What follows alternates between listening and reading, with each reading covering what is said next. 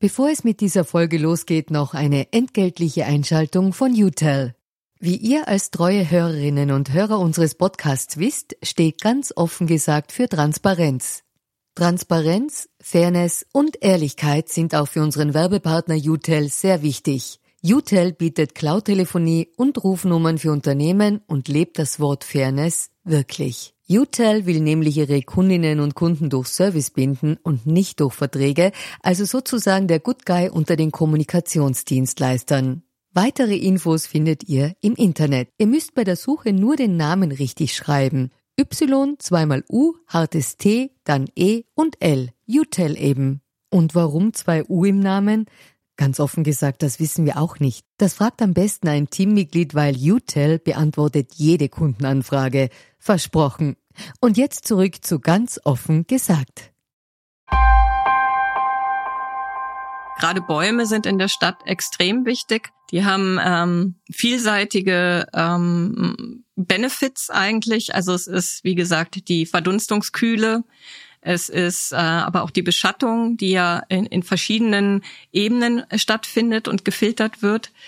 Ähm, es ist einfach die Aufrechthaltung des Wasserkreislaufes, also oder Wasserhaushaltes in der Stadt. Also die, das Um und Auf sind die Bäume.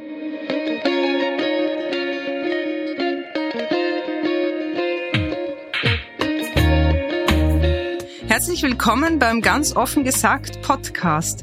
Mein Name ist Saskia Jungnickel-Gossi und ich freue mich sehr, dass ihr mit dabei seid. Mein heutiger Gast ist Katrin Hagen. Sie ist Stadtklimaexpertin und arbeitet an der Technischen Universität Wien am Institut für Städtebau, Landschaftsarchitektur und Entwerfen. Häufigere Hitzewellen erfordern lang- und kurzfristige Anpassungsstrategien. Die Klimakrise sorgt für steigende Temperaturen. Die kilometerweiten Betonoberflächen machen Städte besonders hitzeanfällig. Wie umgehen und was tun gegen die Hitze in der Stadt? Dazu forscht Katrin Hagen. Heute redet sie mit mir darüber, was eine Stadt wie Wien leisten muss und kann, um sich der zunehmenden Hitze zu stellen wie man gegen die steigenden Temperaturen Vorsorge treffen kann und auch, was jede und jeder Einzelne tun kann, um mit möglichst kühlem Kopf durch den Sommer zu kommen.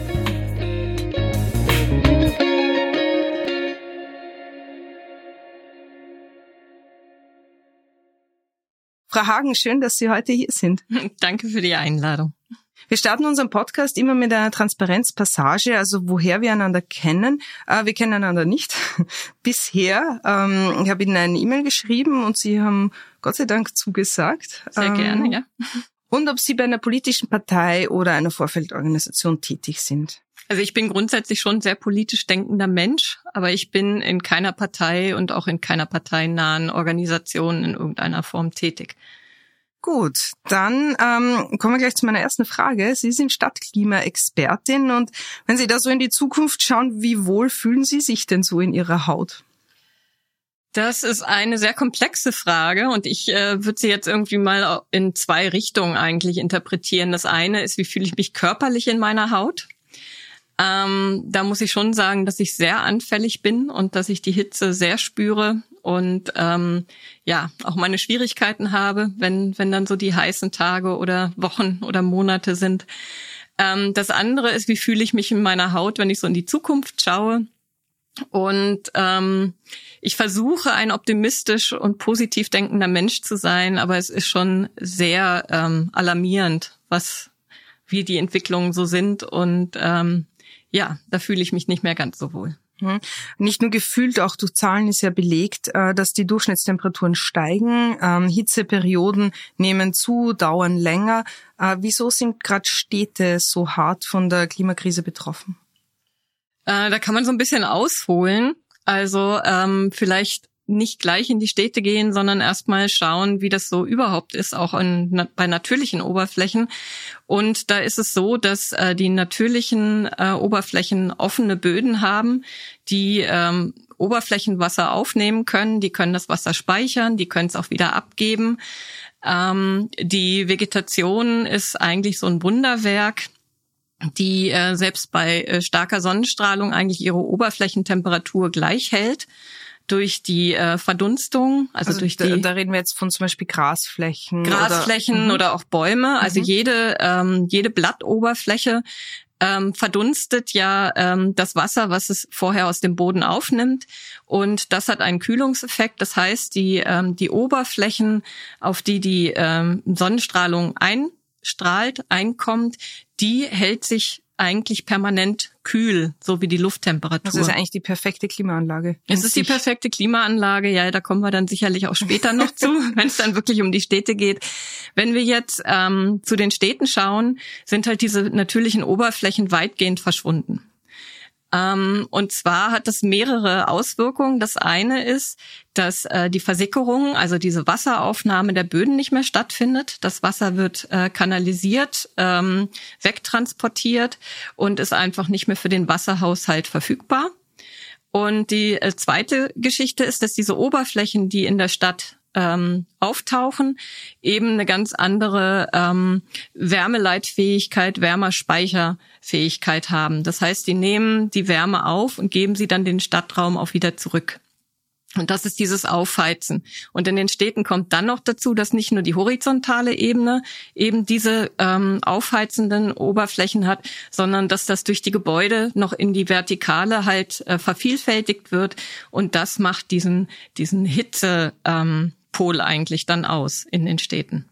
Und das macht dann auch, dass es eben zum Beispiel in der Nacht ähm, so schlecht abkühlt. In der Stadt. Diese Oberflächen nehmen die Hitze auf und geben sie halt insbesondere nachts ab. Das heißt, dass die, ähm, die Abkühlung, die auf natürlich, natürlichen Oberflächen auch gerade nachts in den ähm, halt sozusagen in die Atmosphäre stattfindet von den ähm, eventuell aufgewärmten Oberflächen, dass das in der Stadt sehr erschwert ist. Hm. Ich habe mal so ein Temperaturmessgerät ähm, ausprobiert und das war genau das, was Sie sagen. Also war total faszinierend, dass der Unterschied nach Untergrund unglaublich äh, unterschiedlich ist. Also eben eine Grasfläche hatte irgendwie so um die 20 Grad, eine Betonfläche gleich daneben, also die Straße schon äh, über 40 Grad.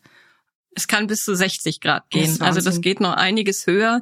Und äh, dieses ähm, Bild des Spiegeleisbraten ist durchaus bei Hitzetagen auch auf dem Asphalt möglich. Hm. Jetzt ist aber der Spielraum in der Stadt, ähm, was man da dagegen tun kann, ähm, relativ eingeschränkt, oder? Das ist relativ. Das ist die Frage, wie gewillt man ist, etwas zu tun. Ja, also ähm, diese großen versiegelten Flächen können natürlich auch entsiegelt werden. Also da könnte man auch wieder die Wasserdurchlässigkeit herstellen. Man kann äh, größere Bereiche ähm, herstellen, die dann auch mehr Wasser speichern und an Pflanzen abgeben. Man kann mehr Vegetation wieder in die Städte holen. Das betrifft sowohl ähm, den, den öffentlichen Raum in der horizontalen, aber es betrifft auch die vertikale. Also man kann auch bei Gebäuden eben mit Vegetation doch sehr viel machen.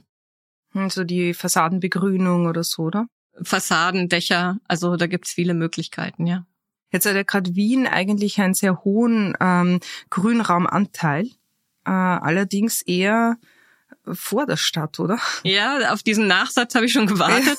Also dieser äh, hohe Anteil, mit dem Wien wirbt, das sind äh, 50 Prozent, glaube ich, wo immer gesagt wird, ist, äh, ist äh, der Grünanteil von Wien. Äh, das äh, ja, verteilt sich eher an den Stadträndern. Da, da zählt auch, zählen Teile des Wienerwaldes dazu. Und in den innerstädtischen äh, Bezirken ist dieser Anteil natürlich deutlich geringer. Und äh, da ist schon sehr viel Luft nach oben, da was zu ändern. Hm. Jetzt ähm, haben verschiedene Städte unterschiedliche Schwerpunktthemen, äh, je nachdem, wo sie liegen, je nachdem, wie ihr Ressourcenumfeld ist. Was ist denn, wo steht denn da Wien? Hm, da muss ich gerade bisschen überlegen. Also ich denke, Wien steht auf jeden Fall bei der Hitze. Ähm, Wien ist eigentlich äh, noch ganz gut dran durch die Donau, weil so die äh, Durchlüftung dadurch eigentlich ähm, gewährleistet ist über einen großen Teil des Jahres. Das Problem ist nur, dass die wirklich heißen äh, Sommermonate äh, oder in, in Hitzelagen die Windrichtung anders ist. Die kommt, das sind dann Schwachwinde eher aus Süden oder Südosten.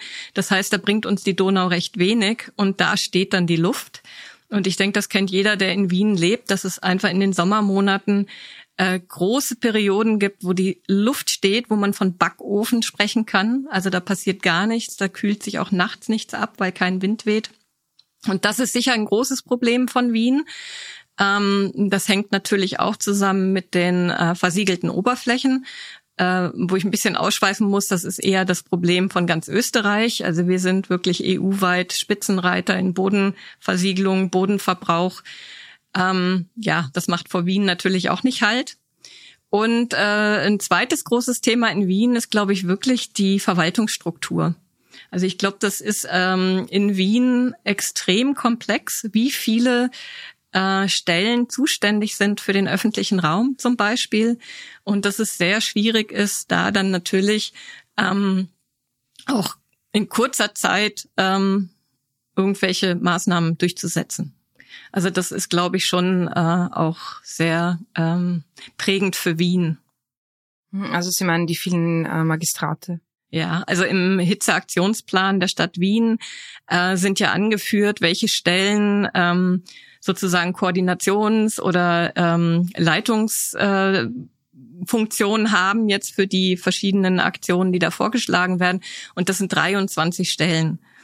Und ähm, was ich immer sehr gerne auch meinen Studierenden herzeige, ist ähm, die Zuständigkeit für den Straßenraum in Wien da gibt es eine sehr schöne Abbildung im Fachkonzept für den öffentlichen Raum, wo ein Straßenquerschnitt angezeigt ist mit den jeweiligen Zuständigkeiten. Und da wird einem wirklich schwindelig. Also das äh, ist, denke ich, für Wien auch ähm, wahrscheinlich für viele große Städte, aber ich glaube, in Wien ist es noch besonders. Hm. Das heißt, ähm, da ist eigentlich ein Problem, also die Geschwindigkeit in der Umsetzung. Also es hemmt quasi die Geschwindigkeit in der Umsetzung. Ja, auf jeden Fall. Ja. Mhm.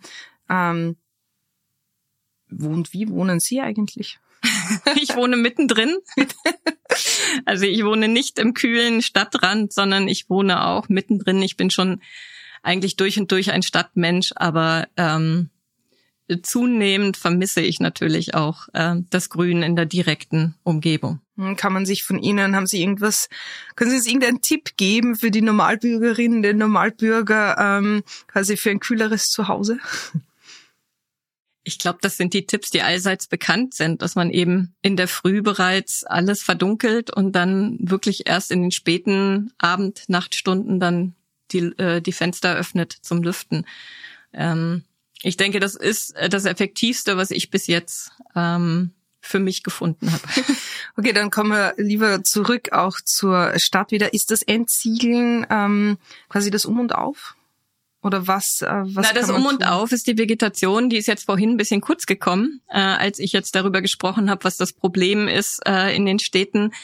Äh, ich habe von natürlichen Oberflächen gesprochen, aber natürlich ähm, sind, sind die Pflanzen, die Vegetation eigentlich das, was es ausmacht. Ich habe schon ein bisschen ähm, angedeutet eben mit dieser Verdunstungsfunktion. Äh, aber die, ähm, also gerade Bäume sind in der Stadt extrem wichtig. Die haben ähm, vielseitige ähm, Benefits eigentlich. Also es ist, wie gesagt, die Verdunstungskühle. Es ist äh, aber auch die Beschattung, die ja in, in verschiedenen Ebenen stattfindet und gefiltert wird. Ähm, es ist einfach die Aufrechthaltung des Wasserkreislaufes, also oder Wasserhaushaltes in der Stadt. Ähm, also die, das Um und Auf sind die Bäume. Mhm. Ich glaube, das wurde auch erkannt. Es wird auch immer versucht, dann wieder den ein oder anderen Baum dazu zu ähm, bringen in Wien. Ich bin für jeden Baum dankbar, aber das äh, könnte noch ein bisschen mutiger vorangehen. Ähm, die Entsiegelung, die Sie angesprochen haben, ist auch extrem wichtig. Das hängt aber eigentlich damit zusammen, weil der Baum nur dann äh, funktionieren kann, wenn er genug Wasser zur Verfügung hat. Also man muss sich vorstellen, ausgewachsener Baum, der setzt 300 bis 500 Liter Wasser am Tag um. Das ist eine Kühlleistung von äh, 10 bis 15 Klimaanlagen. da sind wir jetzt beim Thema Klimaanlagen ja. auch wieder. Und das kann der Baum natürlich nur leisten. Erstens, wenn er ähm, die Chance hat, wirklich ausgewachsen und gesund zu sein. Und zweitens, wenn er genug Wasser zur Verfügung hat. Und da sind wir bei der Entsiegelung. Äh, so ein Baum braucht ähm, im Durchmesser genauso viel Wurzelraum wie die Krone. Äh, groß ist und das geht dann mindestens acht Meter in die Tiefe.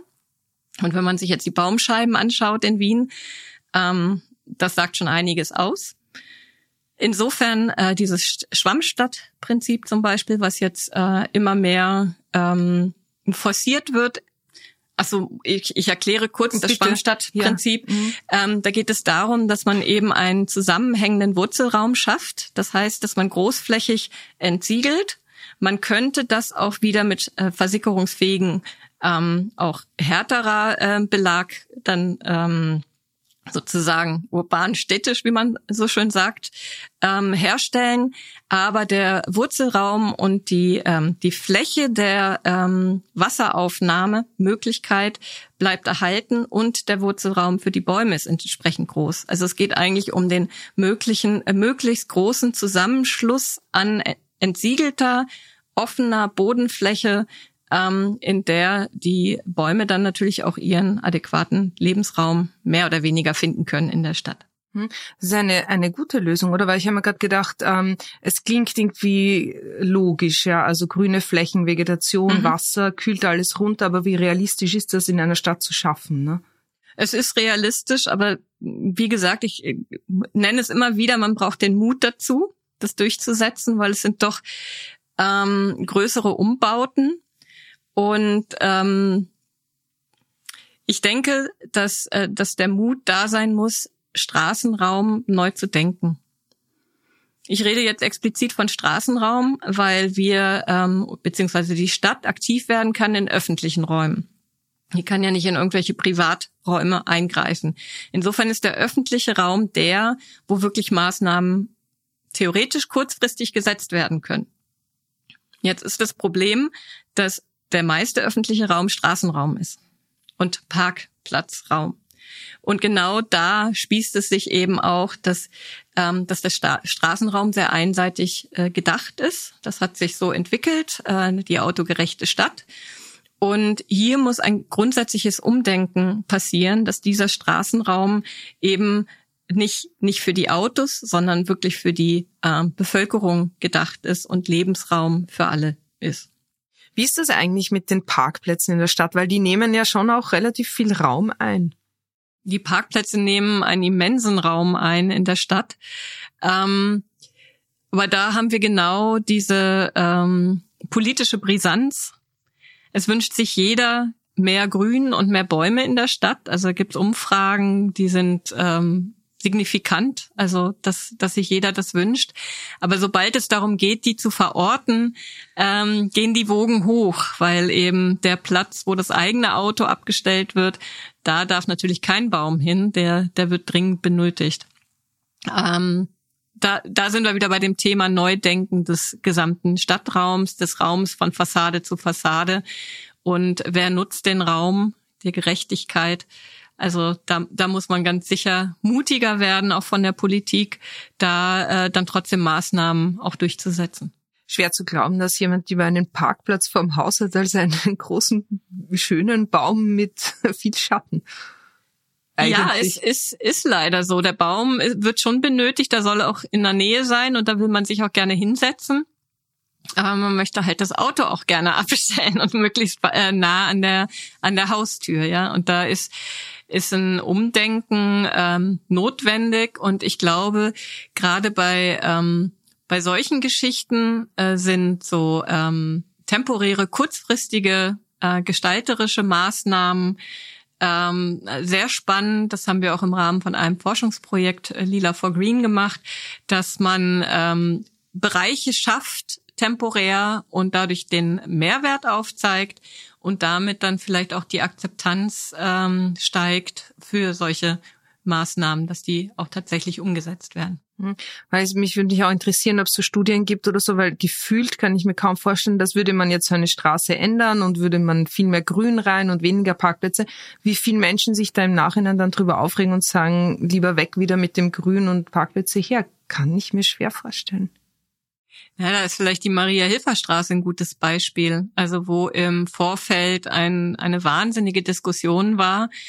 Ähm, jetzt will sich das doch keiner mehr wegdenken. Also ich glaube, dass jeder es genießt, jetzt die Maria-Hilfer-Straße entlang zu laufen Und diejenigen, die noch wissen, wie das vorher war, ähm, also das wünscht sich jetzt keiner mehr zurück. Und auch da war das Argument von den ähm, von den Geschäften rechts und links, dass dann äh, die Kunden nicht mehr kommen, weil sie ihren Parkplatz nicht vor dem Geschäft haben.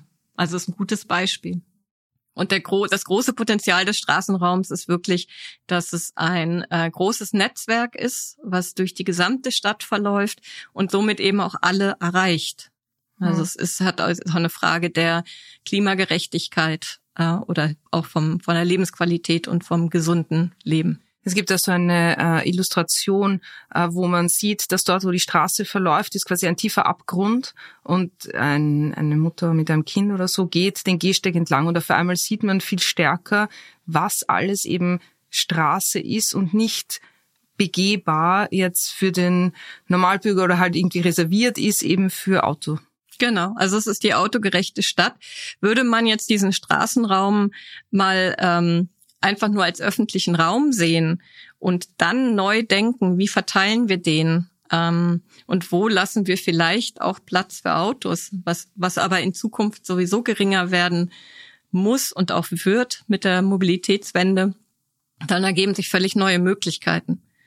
Äh, und da sind wir auch wieder beim Thema Baum. Also oft ist die Argumentation, ähm, Bäume können nur an wenigen Stellen äh, gesetzt werden, weil eben unterirdisch ja auch so viel Infrastruktur ist. Ja, das ist auch so ein bisschen, daher haben sich diese Begriffe auch entwickelt. Man redet immer von der grauen Infrastruktur. Das sind die ganzen äh, Versorgungsleitungen also alles, und so weiter. unter der Erde liegt. Unter der also. Erde, auch über der Erde. Also einfach so okay. die, die Infrastruktur im Grunde zählen da Straßen auch zu. Ja, oder U-Bahn-Linien. Also so das, was man äh, so für die Organisation braucht.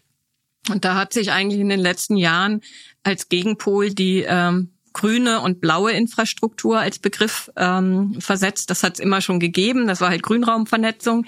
Aber durch diesen Begriff ist es doch sehr deutlich geworden, dass das auch Versorgungslinien sind äh, für die gesamte Stadtbevölkerung und die genauso mitgedacht werden müssen. Und diese, diese drei Infrastrukturen müssen gemeinsam gedacht werden. Mhm.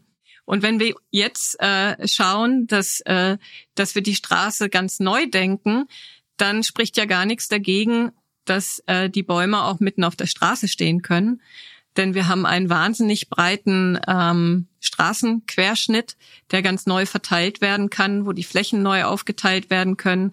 Warum müssen Autos in der Mitte der Straße fahren? Die können auch am Rand fahren, wenn sie überhaupt noch fahren.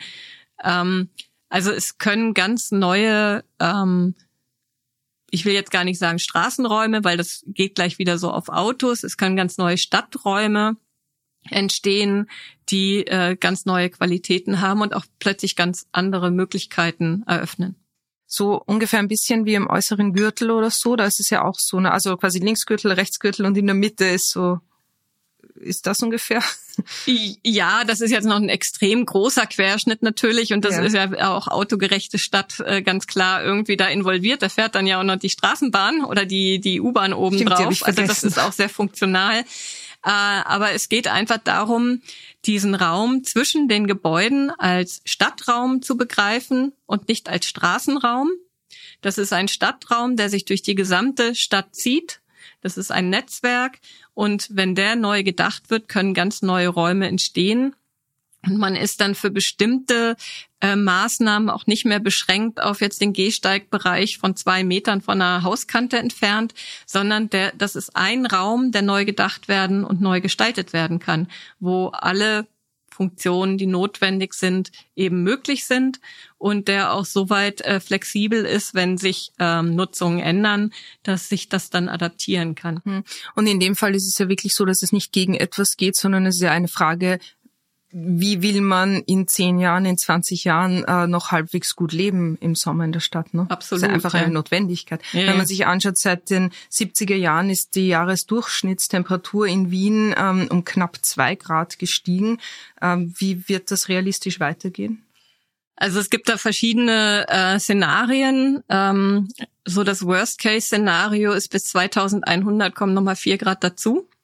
Das wollen wir natürlich überhaupt nicht. Und ähm, ich habe gerade gestern die Gouverneurin von New York äh, etwas sagen hören, was überhaupt nicht bahnbrechend ist. Und das ist jetzt im Zusammenhang mit diesen Auswirkungen von den Waldbränden in, in Kanada. Aber sie hat es so auf den Punkt gebracht, dass wir die erste Generation sind, die so massiv die Auswirkungen des Klimawandels spüren am eigenen Körper und wir gleichzeitig die letzte Generation sind, die dann noch irgendwas, ja, irgendwas deichseln können, ähm, dass man das noch ein bisschen äh, eindämmen kann. Und das finde ich irgendwie sehr passend. Äh, genau, ja. Ist das was, was Sie sich zu Ihrer Aufgabe gemacht haben? Oder auch anders das, gefragt, warum? Wäre wär jetzt ein bisschen äh, großspurig, das zu behaupten. Ähm, aber ich glaube, äh, dass, dass ich ein gutes Gefühl dabei habe mit dem, was ich tue, ähm, dass ich sehr, mich sehr darüber freue, wenn ich damit einzelne Personen erreiche. Also ich gehe da wirklich sehr auf einen kleinen Maßstab. Ähm, ich habe das Glück, dass ich mit tollen Teams auch forschen kann, ähm, dass da tolle Sachen entstehen. Ich habe äh, sehr engagierte Studierende, wo ich mich wirklich bei, bei jedem freue, wenn da was hängen bleibt, auch für das spätere Berufsleben. Ähm, also ich hoffe, dass ich irgendwie schon eine Auswirkung habe. Äh, aber ich, das ist völlig klar, dass ich nicht die Welt retten werde. Ein kleines Stück vielleicht. Äh, wie sind Sie denn überhaupt zu dem Thema gekommen? Wie, wieso sind Sie Stadtklimaexpertin geworden? Ähm, da sind mehrere Stränge eigentlich zusammengekommen, also sowohl vom persönlichen als auch einfach vom beruflichen Werdegang. Ich habe Landschaftsarchitektur studiert, habe auch ähm, eine ganze Zeit in der Planung gearbeitet, also Freiraumqualität war immer ein Thema für mich und äh, vor allen Dingen im städtischen Bereich. Ich bin aber auch in Berührung gekommen mit historischen ähm, Projekten, also mit Gartendenkmalpflege. Also auch das war irgendwie spannend. Und ich habe äh, seit meiner frühen Kindheit einen sehr engen Bezug zu Andalusien. Mhm. Also ich, wir waren sehr oft als Kinder im Sommer ähm, in, in der Nähe von Malaga und habe dann eben auch beruflich eine Zeit lang in Andalusien gearbeitet. Das ist jetzt mal so die, der Rahmen, den man aufziehen kann. Und äh, jetzt diese ganz persönliche Entwicklung ist, dass ich ähm, als Kind immer so sehr prägnant im Kopf hatte, wenn ich in Malaga aus dem Flugzeug steige, dann laufe ich gegen eine Hitzewand im Sommer. Und mir ist aufgefallen, dass das immer weiter relativiert wurde und dass der Unterschied in Wien ins Flugzeug zu steigen und in Malaga auszusteigen, was am Stadtrand ist, der Flughafen, eigentlich gar nicht mehr so ein Klimaschock ist. Ähm, das war so ein Punkt. Und der andere Punkt ist die Berührung mit, ähm, mit den maurischen Gärten, die mich auch immer schon fasziniert haben, ähm, wo, wo der große Fokus drauf liegt, ähm, Thema Wohlbefinden und wie man in so heißen Klimaten eben äh, sowohl den Freiraum kühlen kann, als auch dadurch die Innenräume. Wie sieht, wie sieht denn so ein maurischer Garten aus? Die maurischen Gärten sind sehr grün, sind auch sehr wasserbestimmt. Also es kommt natürlich so drauf Brunnen an. Und, ähm. äh, es gibt sogar, äh, also in der Alhambra in Granada gibt es sogar eine Wassertreppe, wo ähm, die Handläufe der Treppe eigentlich das Wasser runtergespült wird, dass man eben im äh, Runtergehen, Runterflanieren die Arme sozusagen ins kühle Wasser lehnen kann. Also es ist so ein Aspekt. Dann, dann immer diese, mh, hm, diese Sache, äh, dieses Spiel von Licht und Schatten. Ähm, dann äh, haben sie ein ganz ausgeklügeltes System gehabt, wie sie eben die Verdunstungskühle von äh, Wasser und Vegetation so nutzen konnten, dass sie das auch in die Innenräume ähm, der angrenzenden Palast, Paläste ähm, ziehen konnten. Also da geht es darum, dass man ähm, üppige Gärten schafft, die äh, eingegrenzt sind durch Mauern, damit wirklich dieses Mikroklima entsteht in diesem abgegrenzten Raum und dass man dann durch äh, besondere Durchlüftungstechniken durch die angrenzenden Räume äh, diese kühle äh, und feuchte Luft eben auch in die Innenräume reinzieht. Eine besonders ausgefeilte Form einer Klimaanlage. Genau, das gibt es in anderen Arabi, also es gibt im arabischen Städtebau auch sowieso diese Technik. Aber das hat mich eben so ähm, sehr fasziniert an den maurischen Gärten. Ähm, dieses Wohlfühlen, wenn man in so einen ähm, in so einen Garten oder in diese Höfe hineinkommt. Und da hat sich für mich dann so langsam entwickelt die Idee, okay, wie kann man die Prinzipien die, ähm, die dort angewendet werden, eigentlich jetzt äh, zeitgenössisch und auch für eine Stadt umlegen. Und da ging es nicht darum, dass man eins zu eins die ähm, Gestaltungselemente übernimmt. Das äh, war überhaupt nicht das Thema, sondern es ging wirklich um die Prinzipien. Also wie kann man Räume schaffen im Freiraum, wo man wirklich das Mikroklima beeinflussen kann? Dafür braucht es abgeschlossene Räume, weil ähm, die Durchlüftung natürlich das alles immer sehr schnell relativiert und verteilt.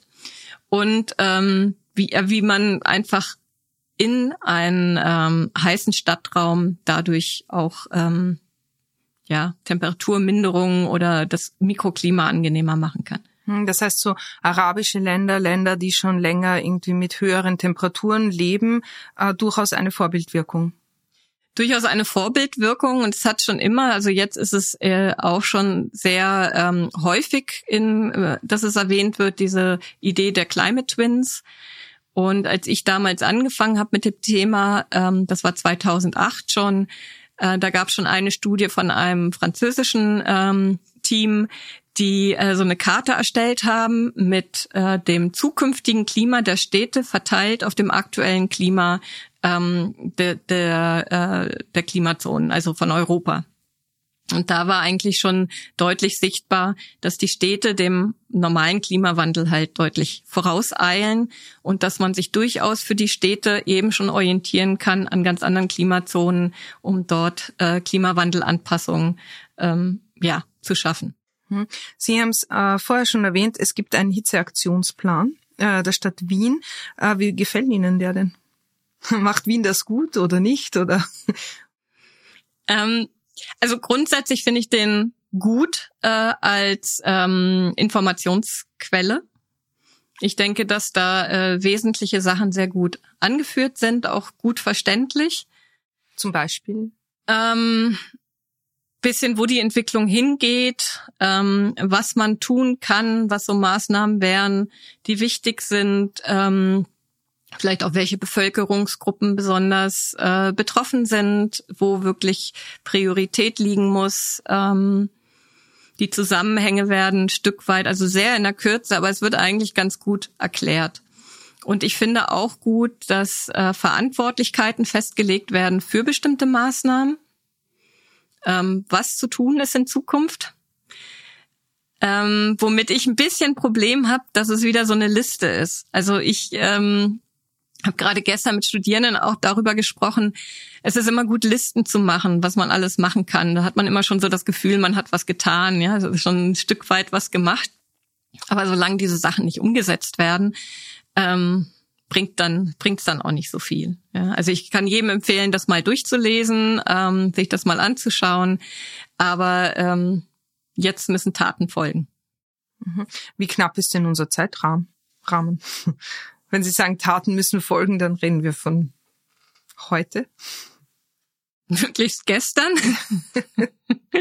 Nein, wir haben gerade ein äh, ganz spannendes äh, Projekt umgesetzt in einer kleineren Gemeinde mit Studierenden, wo wir innerhalb von einem Semester, also innerhalb von drei Monaten, ähm, ein Projekt entwickelt wurde, der Gemeinde äh, vorgetragen wurde beim Gemeinderat und dann haben die Studierenden das eins zu eins umgesetzt in einer zehntägigen Bauwerkstatt. Und das ist ein großer Platz, asphaltierter Platz gewesen, der jetzt wirklich ein ähm, ein äh, Grünraum zum Teil, also großen Teil Grünraum, 400 Quadratmeter wurden entsiegelt, äh, Möbel wurden. Das ist jetzt ein ein Raum, der bespielt werden kann, äh, der Qualitäten hat, Aufenthaltsqualitäten, Grünraum. Ähm, und das war in drei Monaten möglich. So. Ähm, das war eine kleine Gemeinde, wo natürlich äh, die Verwaltungsstrukturen sehr viel kleiner sind, wo die äh, Kommunikation auf sehr viel weniger Ebenen stattfinden muss. Aber wenn sowas möglich wäre, auch woanders. Auch in Wien wäre das natürlich toll und ähm, ich bin überzeugt, es wäre möglich. Aber es braucht eben den Mut, das dann auch zu tun. Bei manchen Maßnahmen ähm, frage ich mich immer, ob sie was bringen oder was sie bringen. Also zum Beispiel äh, auf der Hanalser Hauptstraße. Da steht weiter draußen, gleich neben der Straße, in einem sehr dicht versiegelten Bereich, ein einsamer Sprühnebelspender. Bringt das was? Die Frage, wofür das was bringt. Für die Kinder, die vorbeispazieren und äh, da in dem Nebel spielen, bringt das in dem Moment natürlich äh, eine angenehme Abkühlung. Aber für das äh, Stadtklima bringt das natürlich nichts. Okay. äh, Gibt es so Städte, ähm, welt- oder europaweit gesehen, die Vorbilder sind? Ähm, oder gibt so, was sind die mutigsten, außergewöhnlichsten Ideen, von denen Sie gehört haben, ähm, die Städte umsetzen?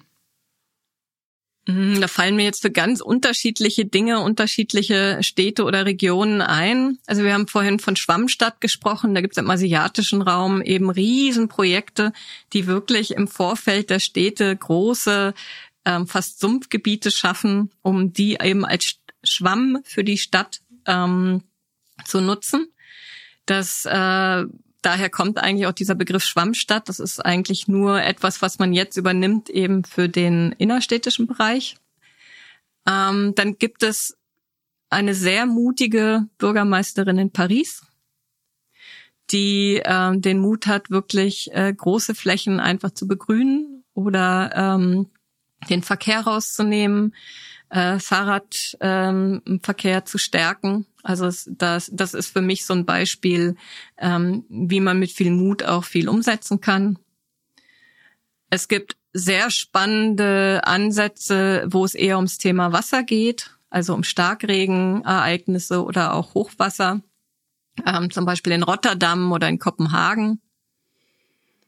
Ähm, und dann gibt es sehr spannende Ansätze, ähm, so einzelne, wo alte Infrastrukturen, die aufgegeben werden, eigentlich äh, in den Städten äh, ganz tolle Möglichkeiten schaffen, da ähm, eine Parks oder Grünflächen ähm, zu schaffen. Da fällt mir zum Beispiel Seoul ein, wo eine Autobahn eigentlich in eine Flusslandschaft verwandelt wurde. Oder ähm, ganz bekannt allen sicherlich die Highline in New York, wo eine ehemalige ähm, Subway äh, Trasse einfach in Park umgewandelt wurde. Und das sind dann natürlich ähm, Freiflächen mit Effekt, weil es einfach durch die ganze Stadtstruktur sich hindurchzieht und nicht nur so ein äh, einzelner lokaler Park ist. Hm. Das heißt, die Architektur kann viel bewirken. Kann ich würde jetzt nicht unbedingt sagen, dass das Architektur ist. Ja. Äh, da würde ich noch einen Unterschied machen. Also es ist eher Städtebau oder Freiraumplanung. Die Architektur kann auch viel bewirken.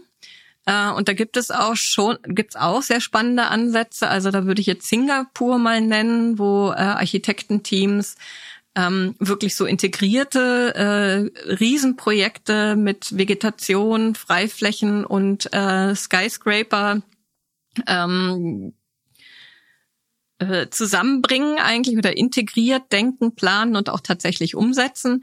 Da ist immer die Frage, wer hat dann wirklich was davon? Das ist doch dann sehr elitäre Geschichte, denn da werden nicht, wird nicht jeder wohnen können in solchen Anlagen. Aber es gibt auch in der Architektur natürlich ähm, gute, spannende Ansätze, die vielleicht durch solche Projekte dann vielleicht auch mehr in die, ähm, ja, in die normale Architektur dann einfließen können. Hm. Ähm, eigentlich ist ja dieses Stadtklimathema auch eine, ist ja eine soziale Frage. Ja, absolut. Das ist äh, ganz klar eine äh, soziale Frage, da die äh, erstens gerade die Bezirke, die ganz dicht sind, ähm, sehr äh, versiegelt, wenig grün. Das sind ja genau die Bereiche, wo äh, eher auch sozial schwächere Personengruppen leben die dann auch noch auf sehr engem Raum leben, also eigentlich den Außenraum brauchen, auch als erweitertes äh, Wohnzimmer oder als Wohnfläche und die auch im Sommer nicht einfach dann rausfahren können in die Sommerfrische. Ja, also das sind genau diese Bereiche, wo es extrem ähm, drückt von, vom Nutzungsdruck, aber eben auch von dem äh, Klimasensitivität. Also die sind auch gerade klimatisch extrem ähm, ja, exponiert. Ja. Mhm. Äh, ich wohne in einer Dachgeschosswohnung, ähm, da wird es angenehm warm im Sommer. Und ich habe auch das Gefühl, dass der Wind ähm, immer stärker wird. Also man spürt da oben den Wind ganz schön stark und ähm, ändert sich da, weil Sie haben vorher den, den Starkregen angesprochen, der sich ja auch klimatechnisch technisch ändert. Ist das auch mit dem Wind so? Äh, zum Wind kann ich jetzt so direkt gar nicht sagen, ob sich da groß was ändert. Ich meine, das ist natürlich grundsätzlich eine Geschichte, wenn man äh, weit oben wohnt. Die Städte, die Stadtstruktur verändert ja auch die Windströme. Und die Hauptwindströme werden ja angehoben und äh, sind natürlich in höheren Lagen dann dementsprechend stärker. Also das auf jeden Fall. Äh, ob sich jetzt wirklich ähm, die Stärke des Windes ändert, das kann ich gar nicht beantworten. ähm, wir haben es vorher angesprochen, die Klimaanlagen. Jetzt sind diese mobilen Klimaanlagen ja etwas, was man irgendwie als erste Hilfemaßnahme oft ähm, in der Wohnung einbaut. Gleichzeitig ist es wohl so, dass wir dadurch alle unsere heiße Luft hinausblasen in die Stadt und dadurch die Durchschnittsstadttemperatur ja wiederum erhöhen. Ne? Ja, genau so ist es. Ja, also eigentlich sollte man es nicht tun na, eigentlich sollte man es nicht tun und es gibt auch andere Möglichkeiten. Und äh, da sind wir wieder bei den Bäumen.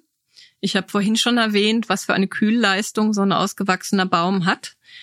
Ähm, das Ziel muss eigentlich sein, dass man die, ähm, die Außenbedingungen der Städte in dem Maße verändert, dass gerade auch äh, zu Nachtzeiten eine gewisse Kühlung da ist. Mhm. Und dann muss äh, ein natürliches Lüftungssystem ähm, stattfinden, dass man Räume eben äh, dementsprechend kühl halten kann. Da gibt es auch schon ganz viele Ansätze, aber äh, der das Hauptziel muss wirklich sein, dass man die das Klima der Städte zu einem angenehmen Klima schafft. Und das schafft man eher durch Bäume und Vegetation als durch Klimaanlagen. Hm. Ähm, es gibt da so Maßnahmen äh, wie Gratis-Eintritt in Freibäder, ähm, längere Öffnungszeiten in Kirchen und Einkaufszentren oder das Öffnen von klimatisierten Verwaltungsgebäuden ähm, für die Öffentlichkeit. Wie sinnvoll sind diese Maßnahmen? Oder gibt es auch noch andere, wo Sie sagen, ähm, sollte man machen oder? Also ich finde, da spricht gar nichts dagegen, dass, äh, dass man den Bewohnern der Stadt, den Bewohnern und Bewohnerinnen der Stadt ähm, diese Möglichkeit gibt, äh, kühle Räume aufzusuchen oder auch ähm, das Wasser aufzusuchen zur Abkühlung, also gerade für Kinder ein, ein unglaublich wichtiges Thema. Also für die sind auch diese Sprühnebel super, ja. Also ja. ich bin gar nicht so, dass ich sage, die Sprühnebel sind äh, sind jetzt schwachsinnig. Ich finde, die sind, die haben schon irgendwie ihre ihre Funktion. Es ist erfrischend. Ähm, aber es ist eben keine Maßnahme, um das Klima zu verändern mhm. in der Stadt. Es ist eher so, dass man sich zwischendurch einfach mal abkühlen kann. Und da finde ich auch Innenräume, die, die sowieso gekühlt werden, was man auch wieder in Frage stellen kann natürlich, oder die von sich aus kühl sind, wie Kirchenräume. Äh, warum nicht? Ja? Hm. Neue aber, Nutzungsmöglichkeiten, neu denken. Ja, aber es enthebt eben nicht die Verantwortung dafür, dass man nachhaltig Möglichkeiten schafft, das Klima zu senken. Also nein, das, nein, das können nur ja. kleinere Maßnahmen mhm. sein, um um äh, kurze Momente. Ja, aber das, äh, das die Verantwortung liegt ganz klar äh, nach wie vor in der Politik und deren Entscheidungen und Sachen auch in die Umsetzung zu kriegen. Das heißt im Wesentlichen ähm, das, was am sinnvollsten ist und am ersten passieren muss, ist wirklich eine, ähm, eine, eine Aufwertung von Baumlandschaft, von Vegetation ähm, und eine Entsiegelung, oder? Wenn ich das jetzt richtig. Also das wäre Ja, da sind so wir wieder die, am Anfang. Genau. Es geht genau. darum, natürliche Oberflächen wieder in die Stadt zu bringen, vermehrt. Aber da führt auch nichts dran vorbei. Also das da wäre. Führt, da führt meiner Meinung nach überhaupt gar nichts dran vorbei. Also das muss das Ziel sein, anders wird das nicht zu lösen oder nicht zu lösen sein. Die Frage wieder, ist das überhaupt zu lösen? Es geht ja um Anpassung, es geht ja jetzt nicht um das Klima zu retten, sondern wie wir, ähm, wie wir einen Lebensraum schaffen, der lebenswert ist. Ja, und das äh, betrifft natürlich viele andere Aspekte auch. Also wir hatten schon das Thema Gerechtigkeit, Lebensqualität, Wohlbefinden, ähm, Sozialräume schaffen. Das sind ja alles Funktionen von Freiraum.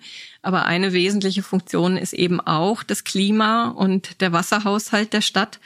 Und äh, da brennt es halt gerade extrem. Ja, wie sehr lässt Sie Ihr Job manchmal verzweifeln?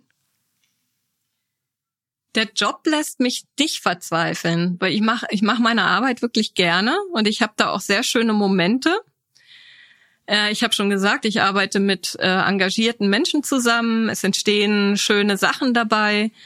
Ähm, was mich mehr verzweifeln lässt, ist eben der ähm, die Langsamkeit der Umsetzung. Ähm, ja.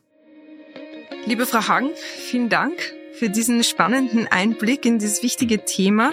Das war die heutige Folge von Ganz offen gesagt. Wir freuen uns, wenn ihr unseren Podcast abonniert und weiterempfehlt, uns auf Twitter, Facebook oder Instagram Feedback gebt und uns in euren Podcast-Apps mit fünf Sternen bewertet. Wenn ihr mehr über die Hitzemaßnahmen der Stadt Wien wissen wollt, dann empfehle ich, sich mal diesen Hitzeaktionsplan durchzulesen und anzuschauen. Man findet ihn auf wien.gv.at. Danke fürs Zuhören bei Ganz offen gesagt. Bis zum nächsten Mal. Ciao.